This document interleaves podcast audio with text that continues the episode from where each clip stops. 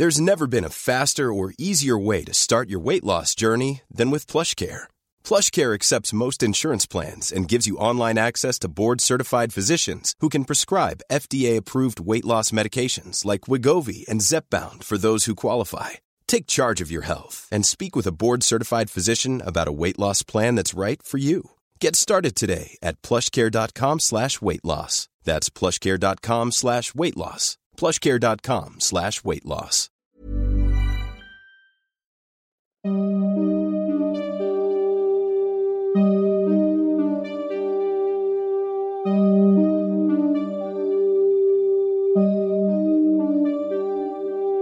Durante los siguientes minutos escucharás historias que podrían quitarte el sueño.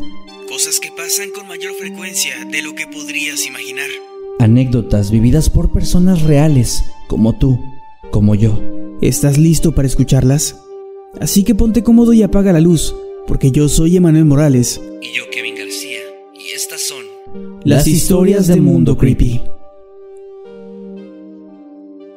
Antes de comenzar con las historias de este episodio, queremos recordarles que nuestro libro Estoy muerto y sigo gritando, una antología de terror, ya está a la venta. Les estaremos dejando el enlace para que puedan adquirirlo. Está en versión física y también en formato digital por si lo quieren leer en sus dispositivos móviles. También estamos haciendo una gira alrededor de México y les vamos a estar dejando toda la información en el enlace que va a estar en la descripción de todos nuestros episodios para que se enteren si vamos a ir a su ciudad. Estoy muerto y sigo gritando, ya está disponible y los dejamos con este episodio de historias de Mundo Creepy.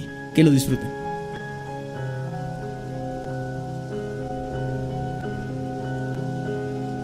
Trabajo actualmente en una prisión.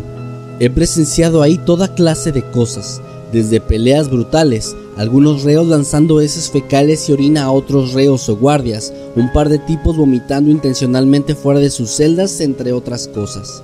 Pero sin duda, la cosa que más me ha marcado hasta el día de hoy fue cuando un prisionero se suicidó frente a mí. Ese día yo iba en mi ruta normal, revisando que todo estuviera en orden dentro de las celdas, y cuando pasé frente a la de aquel hombre, él simplemente me dijo, Oficial, por favor dígale a mi familia que me perdone. Antes de que yo pudiera responderle algo, el hombre sacó una pequeña navaja de su pantalón y se cortó la garganta, cayendo entonces al piso, mientras hacía un sonido que no podré olvidar jamás. Para cuando yo pude abrir la celda y llamar a mis compañeros del área médica, el hombre ya estaba condenado y murió poco tiempo después. La peor parte de todo el asunto es que el hombre se encontraba ahí cumpliendo una condena por haber asesinado brutalmente al tipo que había abusado de una de sus hijas y al parecer no pudo soportar la presión de pasar el resto de su vida en un lugar así.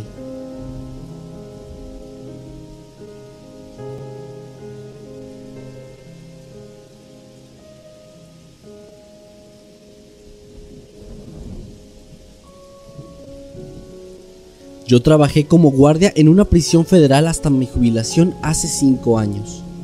La única cosa inexplicable y algo escalofriante que me sucedió fue en los años 90, cuando teníamos dentro de nuestra prisión a uno de los miembros de una banda de crimen organizado, que estaban asociados con rituales satánicos y algunos sacrificios humanos, algo que fue muy sonado en el norte de mi país en aquella época. Este hombre era generalmente muy amable con nosotros, de hecho, nunca causó problemas, y a pesar de que hablar con él era algo muy intimidante cada vez, nada superó la ocasión en la que a mí y a uno de mis compañeros nos dijo que él se sentía cómodo ahí, y que si no fuera así, podría salir el día que él quisiera.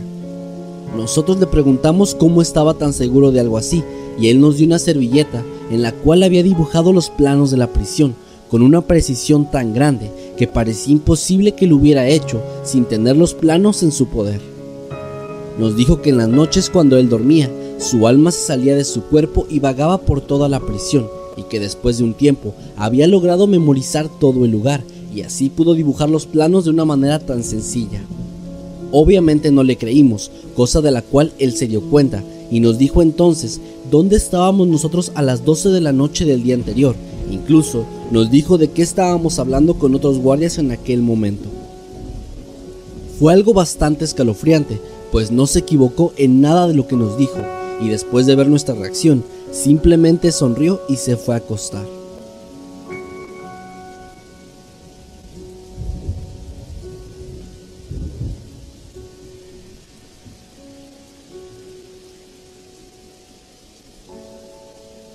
En mi primer año como guardia de prisión, mis compañeros me advirtieron en múltiples ocasiones sobre los reos más peligrosos y también me dijeron que jamás hay que darle la espalda a uno de ellos. A pesar de que intenté ser lo más precavido posible, en una de mis rutinas, uno de los reos me habló desde dentro de su celda y me dijo que me acercara. Obviamente yo desconfié y me alejé un poco, mientras otro reo, que estaba en una celda justo frente a la del primero, comenzó a gritar como si lo estuvieran atacando. Yo me giré y le pregunté qué estaba haciendo. Un tercer reo de pronto me gritó que tuviera cuidado, así que instintivamente me moví hacia adelante y al voltear pude ver cómo el primer reo, el que me había hablado desde dentro de su celda, estaba con su brazo extendido y sujetando una navaja improvisada. Me pensaba apuñalar sin razón aparente. Lastimosamente el tercero, que fue el que me ayudó, fue golpeado y muy mal herido días después en venganza, y el que me intentó atacar fue reportado y le agregaron varios años a su sentencia. Todavía pienso a veces en mi descuido y en cómo estuve a punto de quizá morir aquel día, no lo sé, me dan escalofríos de solo pensarlo.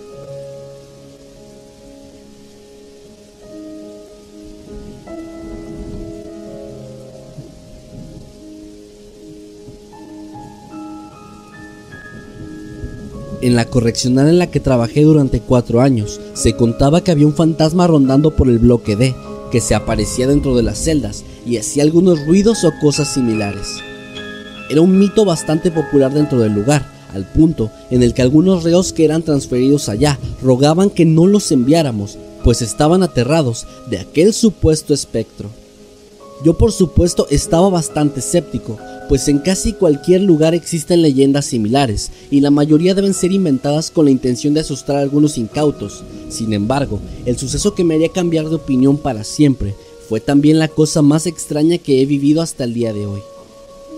Uno de los más agresivos reos había mandado a otro al área médica, así que lo castigaron en confinamiento solitario, y su celda se quedó vacía por un par de días. En la primera noche, mientras caminaba por el bloque D, escuché algo de ruido extraño proviniendo de las celdas. Era como si estuvieran rascando una pared con algo metálico, una señal de alarma para nosotros, pues podría significar que alguien estaba intentando escapar de alguna forma. Me acerqué cautelosamente hacia donde el ruido me guiaba, llevándome a la celda ahora vacía de aquel reo. Tomé mi linterna, preparándome para encontrar a alguien escondido entre las sombras, pero cuando iluminé dentro de la celda, lo que vi en cambio fue una figura bastante extraña, que parecía estar hecha de humo, pero que poseía una forma humanoide. Esta se encontraba agachada mirando hacia la pared, y justo después se desvaneció. No le conté de eso a nadie, pues obviamente me tomarían por loco y se burlarían de mí, además de que pensé que quizá todo había sido parte de mi imaginación. Cuando el reo finalmente volvió a su celda y la primera vez que yo pasé de nuevo por ahí, lo que el reo me dijo me heló la sangre, y es algo que todavía contarlo me causa bastantes escalofríos. Me dijo, entre una risa muy burlona, que nadie le iba a creer tampoco si lo decía, pero que ese hombre era el que le había dicho que golpeara a otros reos, y me dijo, sí oficial, me contó sobre su encuentro hace unos días.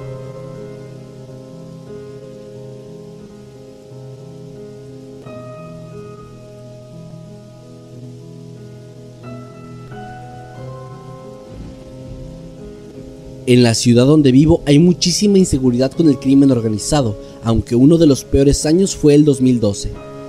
Como es de esperarse, hay muchos presos que son familiares de este tipo de personas y por ende, todos los que trabajamos ahí tenemos cuidado de no meternos demasiado con estas personas, ya que suelen amenazar con desaparecer a aquellos que les den un maltrato o algo similar. Pero sin duda, lo que ocurrió aquel año fue inesperado y completamente aterrador para todos nosotros. La prisión se encuentra en el kilómetro 5 de la carretera que conecta la ciudad con un pueblo cercano, pero no está a las orillas de esta autopista. En realidad, hay que cruzar una brecha de poco más de un kilómetro para poder llegar a ella, brecha que muchos de mis compañeros cruzaban a pie para tomar ahí un taxi o pedir que alguien les diera un aventón. En un día de abril, mientras un cambio de turno tomaba lugar, yo salí como de costumbre por la tarde. Iba a caminar hacia la carretera, pero uno de mis compañeros me dijo que había olvidado colocarme abrigo dentro de mi casillero. Volver a entrar no era nada sencillo, pero el robo de objetos personales era algo bastante común, y yo no quería arriesgarme, así que regresé. y después de pasar todos los filtros de seguridad y de colocar mi abrigo en el casillero, volví a salir. Afuera todo era un caos. Había personas hablando en pequeños grupos y todos parecían estar consternados. Al acercarme a uno de estos grupos y preguntar lo que ocurría, me enteré de algo horrible. Un grupo de hombres armados habían ingresado a la brecha, buscando a uno de mis compañeros en particular, uno que había tenido ciertos problemas con los reos que tenían contactos fuera. Al no saber de quién se trataba, estos despiadados sujetos comenzaron a abrir fuego a todos los que iban caminando por ahí, asesinándolos brutalmente. Entre todos los que fallecieron se encontraba mi compañero, el que me había dado el aviso de que olvide mi abrigo, y si no fuera por lo que él me dijo, sé que yo no estaría el día de hoy relatando esta historia.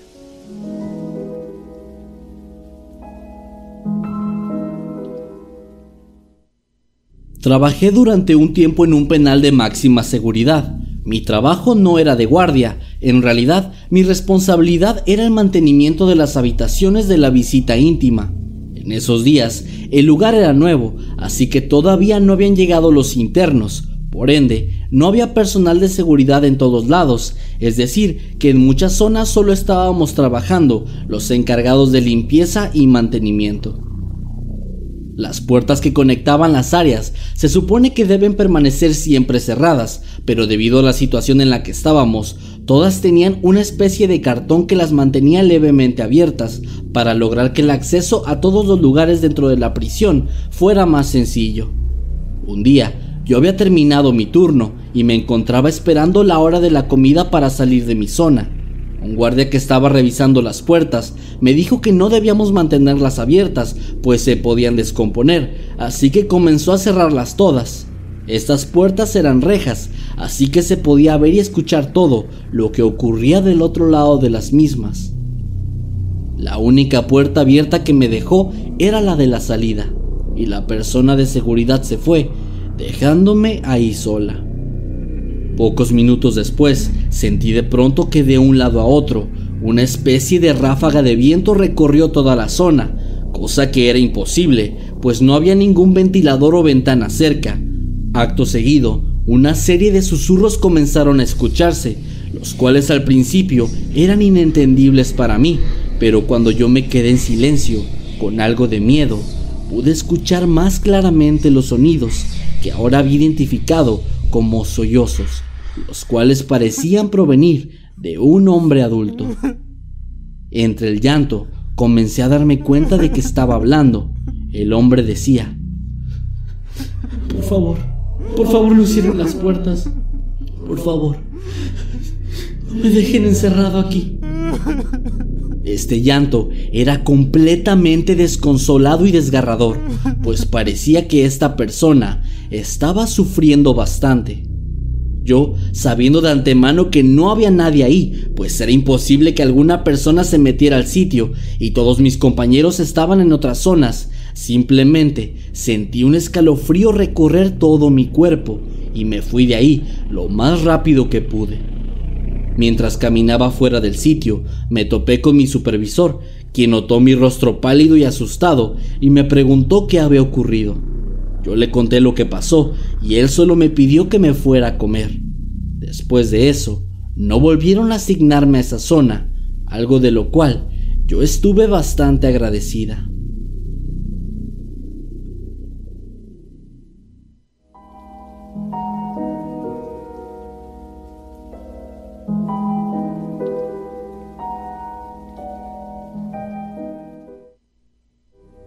Esto ocurrió con alguien que yo conocía, es decir, un compañero de trabajo.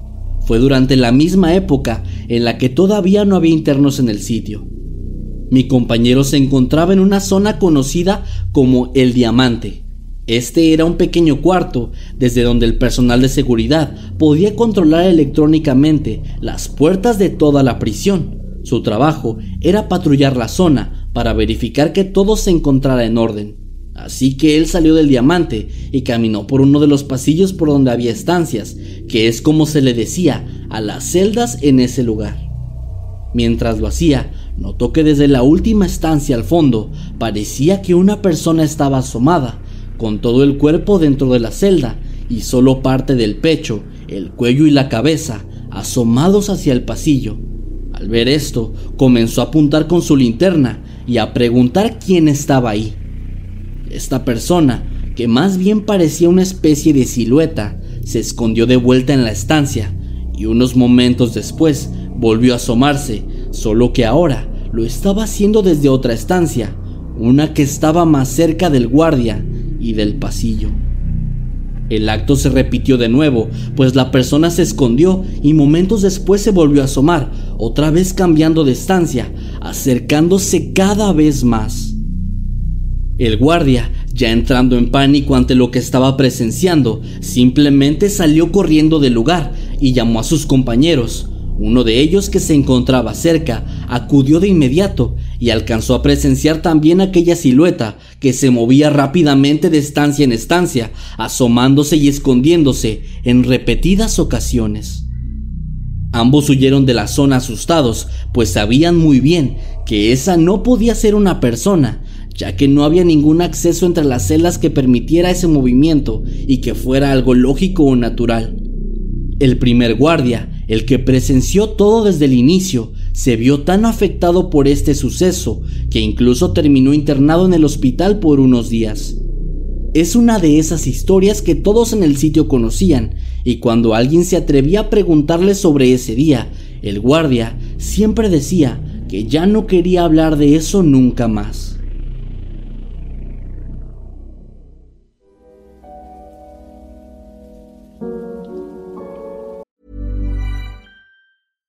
If you're looking for plump lips that last, you need to know about Juvederm lip fillers. With Juvederm Volbella XC and Juvederm Ultra XC, your lip look, whether it's subtle or bold, can last up to one full year with optimal treatment and no additional maintenance. Find a licensed specialist and see if it's right for you at juvederm.com today. That's J U V E D E R M.com. Add fullness to lips in adults over 21 with Juvederm Volbella XC or Juvederm Ultra XC. Do not use if you have severe allergies or a history of severe allergic reactions, or if you're allergic to lidocaine or the proteins used in Juvederm. Tell your doctor if you have a history of scarring or taking medicines that decrease the body's immune response or that can prolong bleeding. Common side effects include injection site redness, swelling, pain, tenderness, firmness, lumps, bumps, bruising, discoloration, or itching. As with all fillers, there's a rare risk of unintentional injection into a blood vessel, which can cause vision abnormalities, blindness, stroke, temporary scabs, or scarring. For full important safety information, visit juvederm.com.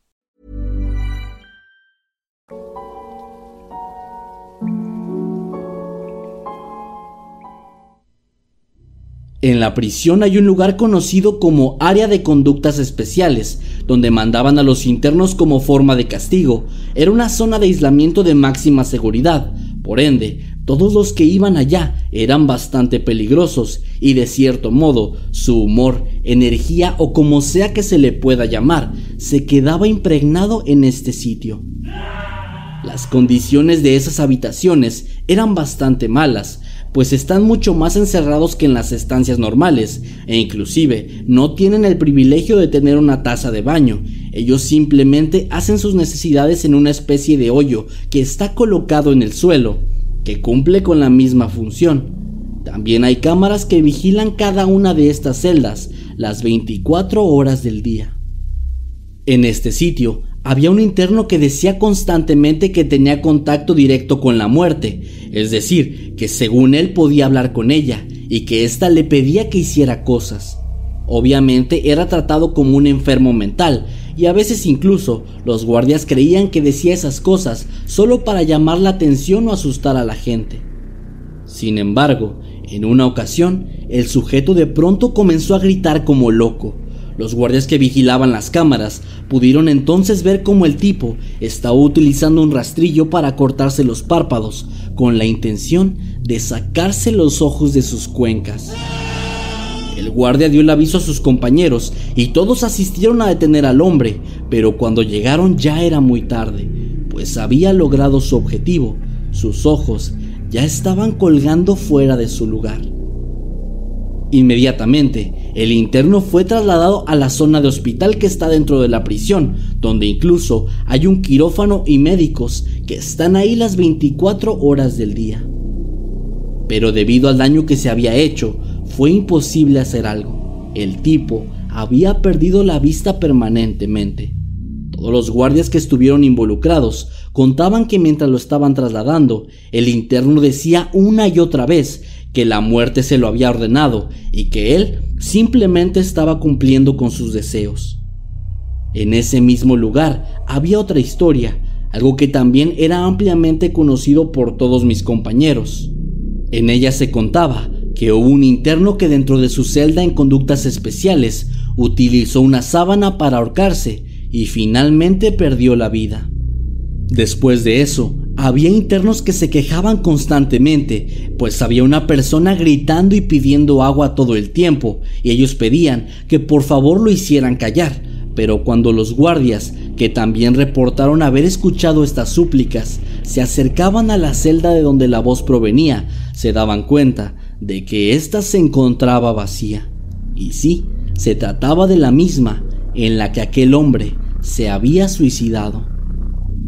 Lo extraño es que muchas personas, tanto guardias como internos, que eran nuevos y terminaban por esa zona, también habían reportado haber escuchado estas voces. A veces los demás compañeros les contaban la historia, pero en otras ocasiones simplemente no hacían caso, con la intención de no generar más pánico entre la gente.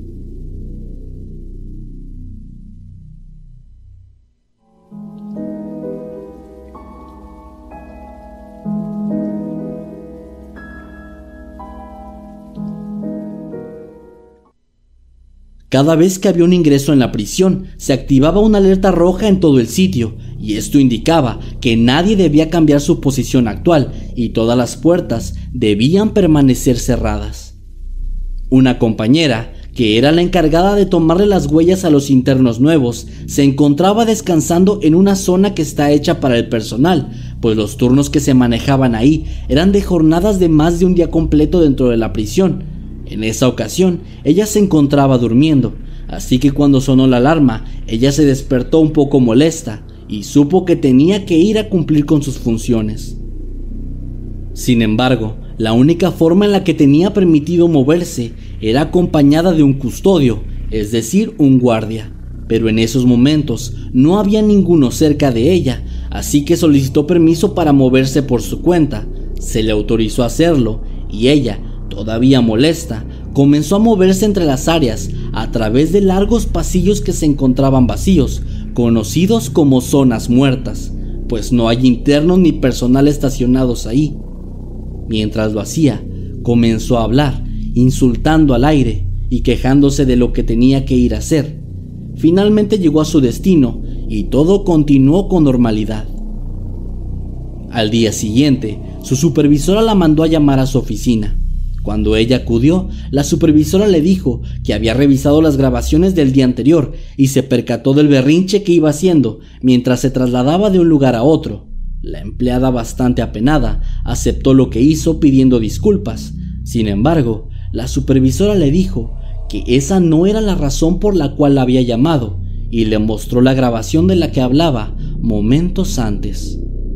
En ella se podía ver a la empleada caminando por los pasillos largos y oscuros, y detrás de ella, caminando muy cerca, se encontraba una persona, una especie de silueta humanoide, la cual no era identificable y que no parecía portar ningún uniforme de guardia o interno. Esta silueta la siguió durante todo su recorrido y finalmente, antes de pasar por la última puerta, desapareció entre las sombras.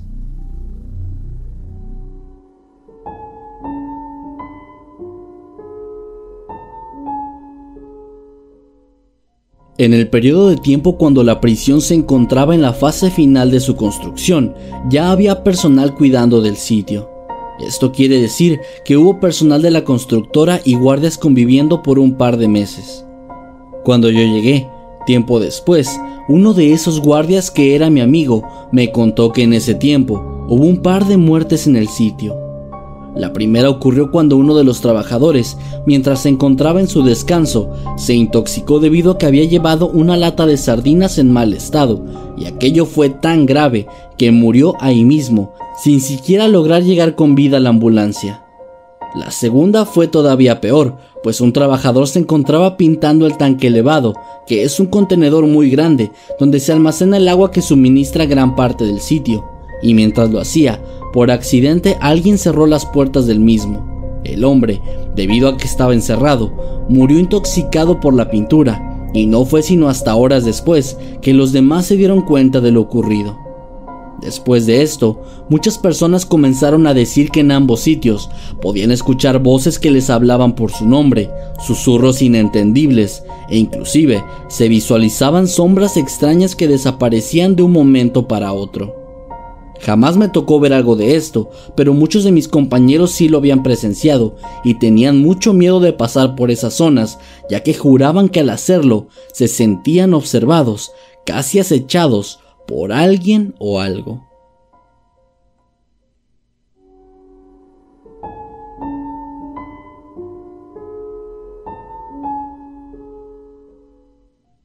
Como en cada prisión, había torres de vigilancia en varias zonas, donde uno o dos guardias se encuentran estacionados todo el tiempo.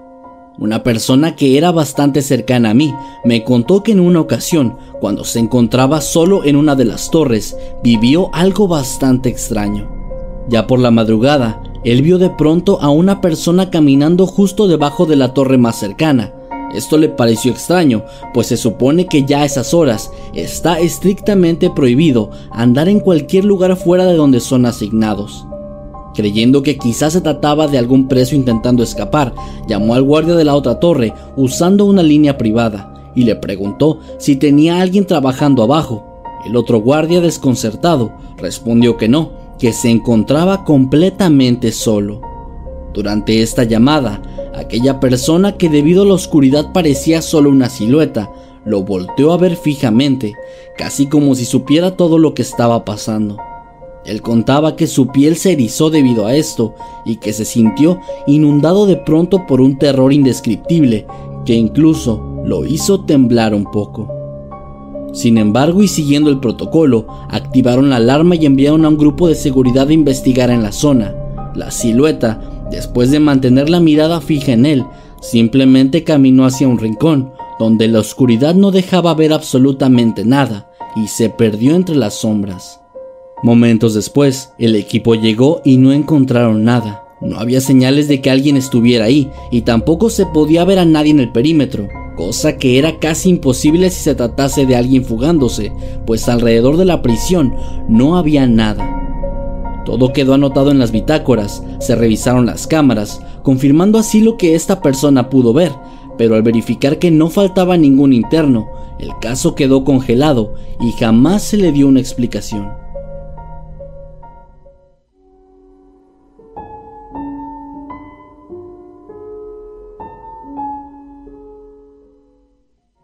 Las torres guardaban muchas historias extrañas y algunas de ellas se volvieron muy conocidas entre todo el personal. Había una que le ocurrió a un guardia que de hecho yo conocí en persona. Este hombre relataba que durante uno de sus turnos el cansancio lo había vencido y terminó quedándose dormido. Mientras se encontraba en un estado entre estar dormido y despierto, él recuerda que podía ver cómo una mujer estaba subiendo las escaleras de espiral que conducían a la parte alta de la torre. Ella estaba muy desesperada, según cuenta, y corría como si estuviera huyendo de alguien. Finalmente llegaba a la cima, donde se encontraba con él, y comenzaba a besarlo apasionadamente. Siempre resaltaba que aquellos besos se sentían sumamente reales y que incluso al despertar tenía esa sensación que deja tener un beso bastante prolongado. De pronto, un hombre entró a la torre y la mujer comenzó a gritar desesperadamente, llena de terror, hasta que finalmente él se acercó a ella y la asesinó a golpes.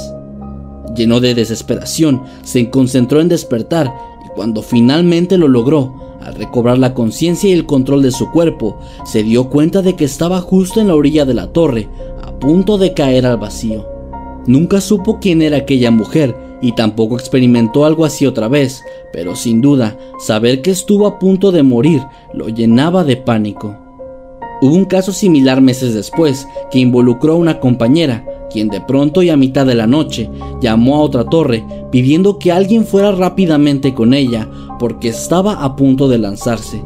Ella lo hizo casi rogando, como si supiera que era algo que no iba a poder evitar hacer si nadie iba a ayudarle. Obviamente cuando fueron con ella, se le ordenó recibir tratamiento psicológico, pero jamás volvió a experimentar un episodio como ese, y siempre dijo que había algo dentro de ella que le estaba avisando de lo que iba a ocurrir, y por eso decidió pedir ayuda.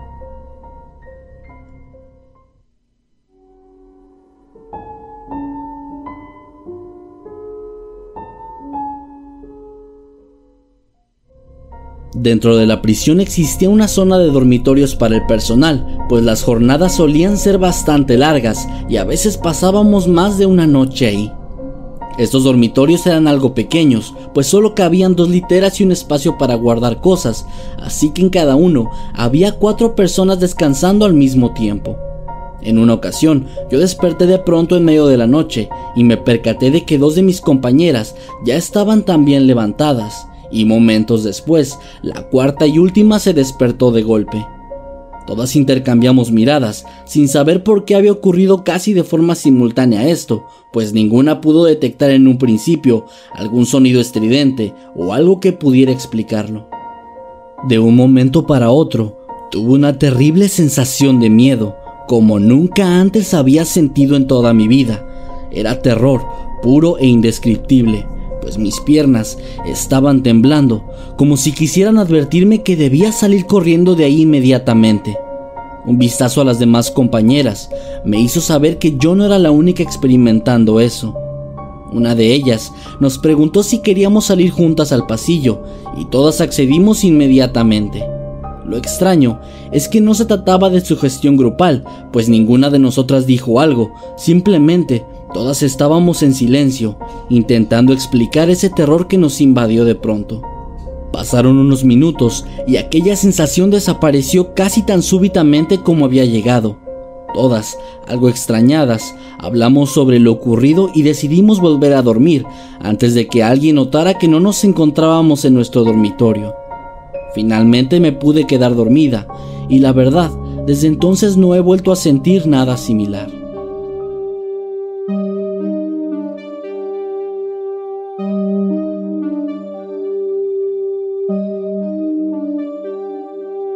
Hemos llegado al final de este episodio. Esperamos que haya sido de tu agrado. Recuerda que puedes escucharnos cada lunes y que puedes seguirnos a través de todas nuestras redes sociales como arroba emanuel-night y arroba Kevin Masketman.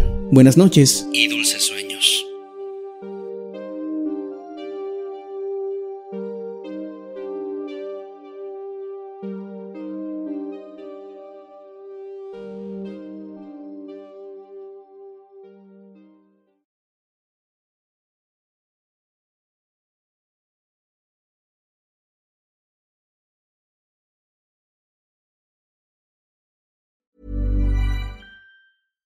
Even when we're on a budget, we still deserve nice things. Quince is a place to scoop up stunning high-end goods for 50 to 80% less than similar brands. They have buttery soft cashmere sweaters starting at $50, luxurious Italian leather bags, and so much more. Plus, Quince only works with factories that use safe, ethical, and responsible manufacturing. Get the high-end goods you'll love without the high price tag with Quince. Go to quince.com/style for free shipping and 365-day returns.